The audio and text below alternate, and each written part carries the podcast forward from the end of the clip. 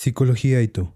Un tiempo dedicado al conocimiento propio, crecimiento personal y mejoramiento de tu relación con el entorno. Hoy, en este día que te has encontrado con este podcast y has decidido escucharlo, te encontrarás con algunas sorpresas de ti mismo y con respecto a lo que te rodea. Comencemos. Conduce Gamaliel Jiménez.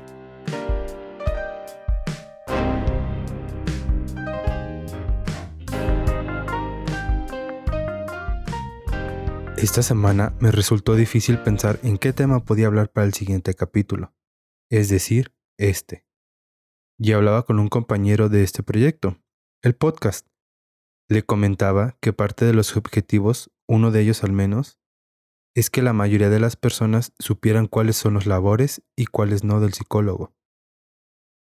También, durante las últimas semanas mi papá ha recibido bastantes noticias de peso.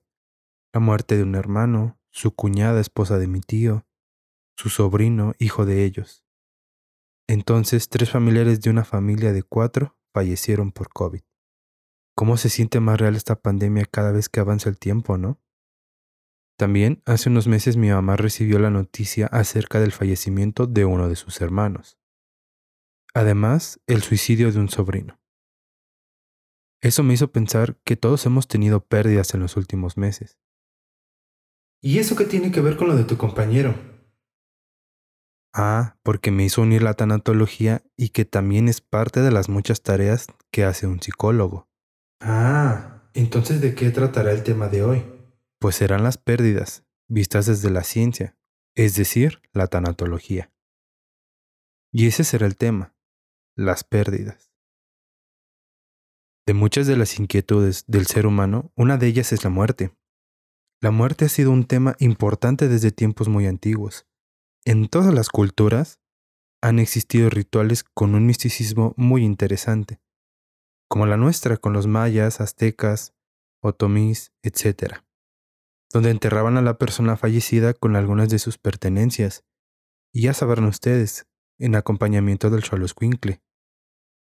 Hoy en día, todos esos rituales son un tanto diferentes, pero se mantiene al menos el Día de Muertos, evento que identifica mucho a México. La muerte puede causarnos un sinfín de emociones y sentimientos. Miedo, tristeza, enojo, decepción, dolor, impotencia. Pero lo único que no nos causa es duda. Es el destino menos incierto para el ser humano. Todos hemos de llegar ahí, en algún momento. Yo no tengo miedo de morir. Pues de hecho, la mayoría de las personas no le tienen miedo a su propia muerte, pero sí a sufrir o al proceso de. Y quizás a la muerte de las personas que lo rodean. ¿Cuántas veces no hemos escuchado, a mí no me importa morir? Pero no soportaría ver morir a mi mamá, mi papá, mi hermano, mi abuela, mi abuelo. Oye, oye, sí, entiendo. Hablarás de la muerte propia y de los demás. Pero dijiste algo de la tanatología. Sí, tanatología. ¿Y qué es esa ciencia? Bueno, como dijo el mocha orejas, vámonos por partes. La palabra tanatología viene del griego thanatos, que significa muerte, y logos, que es estudio. Entonces, la tanatología es el estudio del proceso de la muerte, ya sea de la propia o del otro. Hoy en día está definido como el estudio interdisciplinario del moribundo y de la muerte, especialmente de las medidas para disminuir el sufrimiento físico y psicológico del enfermo o de los familiares. Ahora, hablaba de las pérdidas, en este caso la muerte, que por lo general nos llevan a un duelo. ¿Un duelo de espadas o qué? No, mira, son las reacciones, sentimientos y cambios que suceden durante el proceso de cicatrización de la herida psicológica provocada por una pérdida. Y aquí es donde entra el psicólogo o tanatólogo. El profesionista apoyará a la persona a lograr identificar sus sentimientos y emociones, para que con ello se pueda desahogar y así canalizar todo lo que está sintiendo, porque cuántas veces no hemos visto a algún conocido que perdió a alguien o a algo muy significativo, y no hace cosas muy positivas por resolver lo que está sintiendo. Incluso llega a hacer acciones nocivas para él. algo que nos puede ayudar a entender mucho mejor la muerte y la noción un tanto inherente que nos provoca cuestionar qué le da sentido a la vida. Para empezar, la muerte es universal. Todo ser viviente en la faz de la Tierra algún día va a morir, desde el organismo más simple y pequeño hasta el más grande. La muerte es natural, es el proceso mismo de la vida. No existe uno sin el otro, puesto que los seres vivos somos limitados. Es necesaria. Ah, ¿Cómo que necesaria? Pues sí. ¿Saben? Contribuye al equilibrio de las especies. Imaginen que desde el inicio de la vida en nuestro planeta, todo organismo siguiera presente. Los recursos del planeta serían aún más limitados, sin mencionar que estaríamos rodeados de animales prehistóricos. Digo, a mí me daría cosa ya no solo cuidarme del Brian, sino hasta de un velociraptor. La muerte también es cotidiana. Todos los días hay muertes en el mundo, y no solo humanas. Es indeterminable, porque por mucho que sepamos que algún día vamos a morir, no sabemos cuándo exactamente. Incluso por mucho que algunos doctores digan, pues le quedan seis meses de vida, aún así no lo saben con exactitud. Es única, porque todo ser humano tiene una muerte. No es cierto, y los que los reviven por electroshock. Bueno, no me refiero a eso, sino que nadie más puede morir por ti o por alguien más.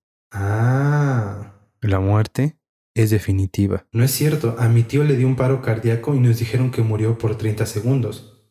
Y revivió. Claro, con los avances médicos es posible, pero por eso siempre les escuchas decir, hicimos todo lo que pudimos, pero falleció. No creo que solo sean las películas. Ninda.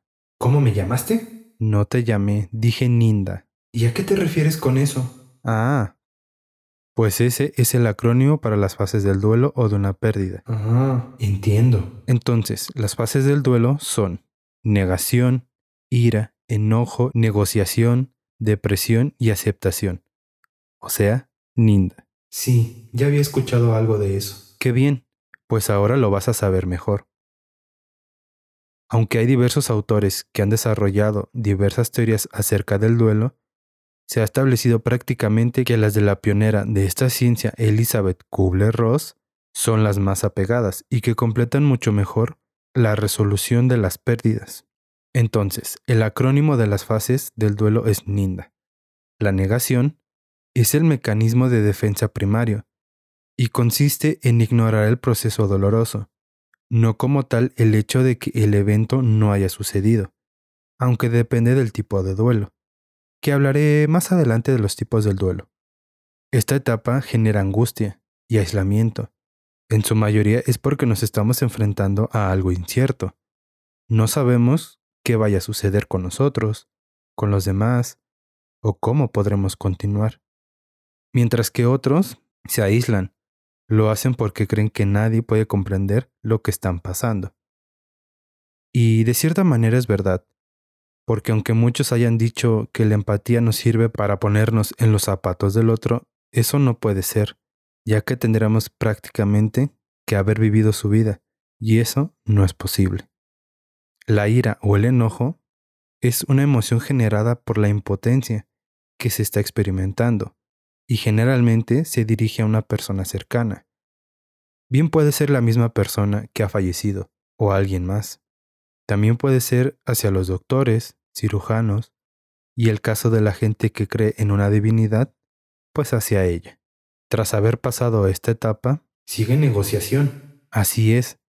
Y en esta etapa por lo común la persona que ha perdido pretende cambiar algún bien presente o futuro y a veces es aquí donde aparecen ciertos sentimientos de culpa, lo que hace prometer hacer o dejar de hacer ciertas cosas, con tal de recuperar lo que se ha o se está perdiendo.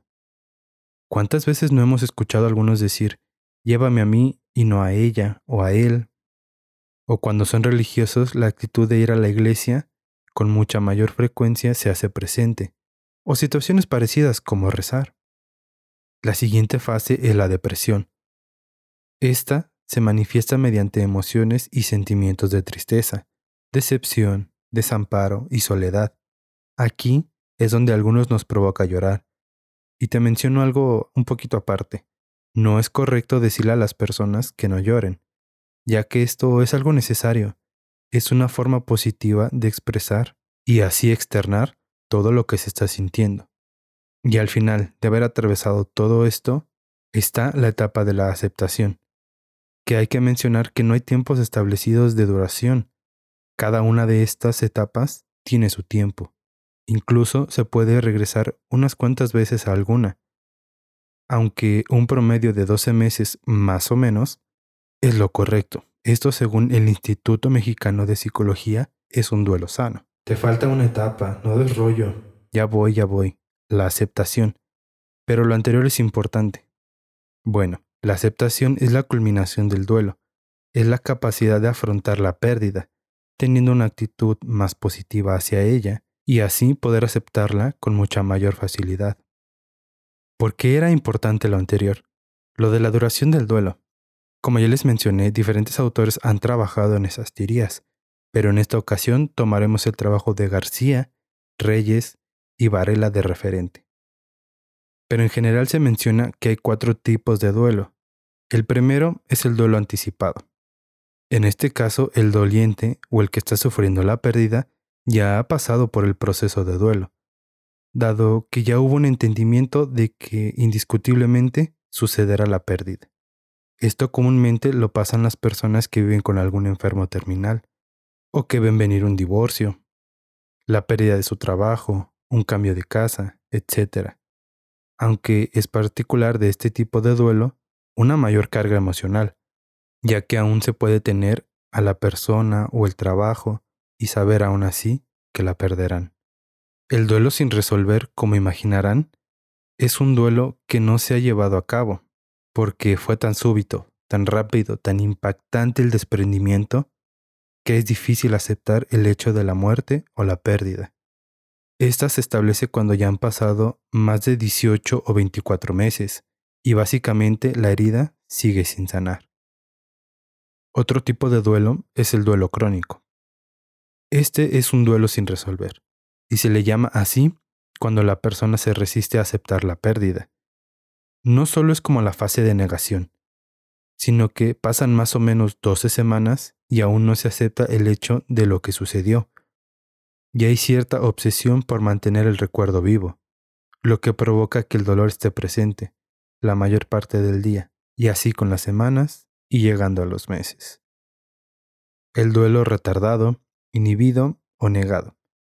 Es aquel donde la persona presenta dificultad para poder permitirse sentir y dar pie al proceso del duelo, por el shock inicial, ignorando así sus sentimientos, emociones y pensamientos, retardando con ello el proceso del duelo y así su sanación.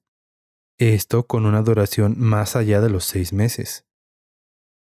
Entonces, el profesional de la salud mental es lo que va a generar un diagnóstico en caso de que el duelo esté causando dificultades en la vida de la persona, para que a través de ello pueda crear herramientas que ayudarán a que la persona pueda permitirse sentir todas sus emociones, sentimientos y pensamientos, y que así pueda aceptar con mucho mayor facilidad su pérdida.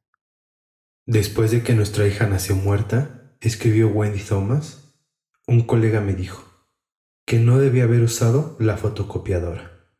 Mi primer esposo murió de cáncer cuando él tenía 35 años y yo 26, contó Patrice Werner. Todavía me estremezco al pensar en cuántas personas me dijeron, eres joven, vas a encontrar a alguien más. Mi hija única, Jessie, se suicidó a los 30 años. Dijo Valerie P. Cohen. Un amigo me escribió, Sé exactamente cómo te sientes, porque mi perro acaba de morir. Wow, ¿no? Justo son expresiones que no debemos hacer cuando alguien ha perdido a un ser querido. Oye, ¿y qué puedo hacer? ¿Qué puedo decirle a alguien que acaba de perder a un ser querido? Lo primero que debemos hacer es guardar la calma. La mayoría de las personas le tienen cierto miedo a ver cómo se sienten mal los demás, que justo no saber qué hacer o decir y que algunas de esas veces se nos sale decir lo primero que viene a nuestra mente, es así como la regamos. Como primer punto, no utilices clichés. Y sobre todo, no uses el clásico él se encuentra en un lugar mejor. Debes estar feliz porque ya no estás sufriendo. Te voy a contar algo que nos sucede. Y que es un tanto natural. Hablo del egoísmo. Por lo general, en los momentos iniciales de la pérdida, el ser humano es muy egoísta. Porque quizás desearía no haber perdido con tal de no estar sufriendo. La verdad, hace falta mucha madurez para entender la pérdida en los primeros momentos. Puedes decir, lo debes estar extrañando mucho. Me imagino o sé lo especial que era para ti, y lo mucho que la querías, o lo querías. Parece que ha sido un día difícil para ti. ¿Necesitas algo? En esencia, hazle sentir a la persona que estás ahí. Puede que no necesite nada más que tu presencia. Como segundo punto, no se trata de uno mismo. No digo que sea tu caso, pero algunas personas se acercan al dolido y comienzan a contarle sus pérdidas, que en ocasiones lo único que genera es que esa persona se sensibilice y tal vez el dolido deba reconfortarlo, y eso puede cansarlo aún más, y tal vez percibir que su dolor ya no importa. Como tercer punto, no hay un lado positivo. Por lo general, algunos podemos creer que puede ser que reconforte al otro al menos. Y ese al menos acompañado de cualquier oración puede resultar de nada de ayuda, incluso incomodar o hacer que duela aún más. Como cuarto punto, si eres religioso debes tener cuidado con ello. A pesar de que México es un país bastante religioso, Existen muchas personas que son ateas y compartir las creencias religiosas puede generar molestia. Y el objetivo no es ese, ¿no? Como quinto punto, deja que sientan lo que quieran. Las emociones, sentimientos, todo es necesario. Que llore, el enojo, la tristeza, la frustración, las ganas de estar solo aunque en este caso de todos modos debes hacerle sentir que estás ahí. ¿Qué más le puedes decir? Frases simples como no lo conocía, no la conocía, pero conociéndote, debió ser... Piensa en un adjetivo positivo. Sé cuánto lo querías. Ojalá supiera qué decirte. No puedo imaginarme lo que estás sintiendo, pero te apoyaré en lo que necesites. Y por último, puede ser trillado. Y sé que te mencioné que no dijeras frases trilladas, pero algo que es sencillo es, lo siento, lamento tu pérdida. O dar un abrazo en el momento indicado. Un abrazo tiene mucha magia detrás. Es un acto tan simple, pero tan maravilloso. Si es cercano a ti, recuerda que tenemos una de las palabras más bonitas del español. Apapacha a esa persona. Y si tú perdiste a alguien, te recomiendo hacer lo siguiente. Permítete sentir el dolor y cualquier otra emoción o sentimiento. No te juzgues ni a tus emociones y no te compares con los demás. No te digas cómo te debes sentir y tampoco permitas que otros lo hagan. Permítete participar en los rituales como los servicios religiosos, funerales y otras tradiciones. Eso puede ayudarte en los primeros días y si es tu manera así honrar a la persona que falleció. Puede que te resulte difícil sentirte motivado. Así que, si quieres, modifica tu rutina normal.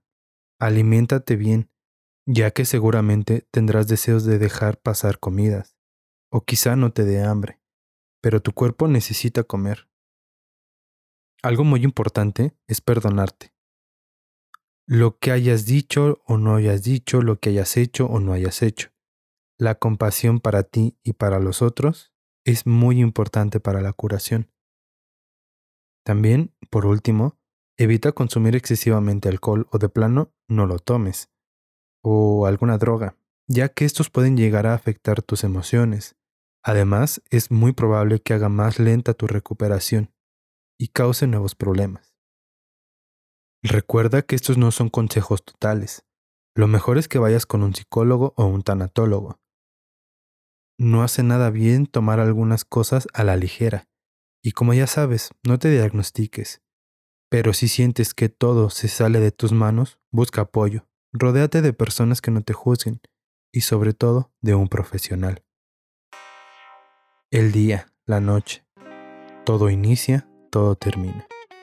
Y este capítulo de Psicología y tú ha terminado.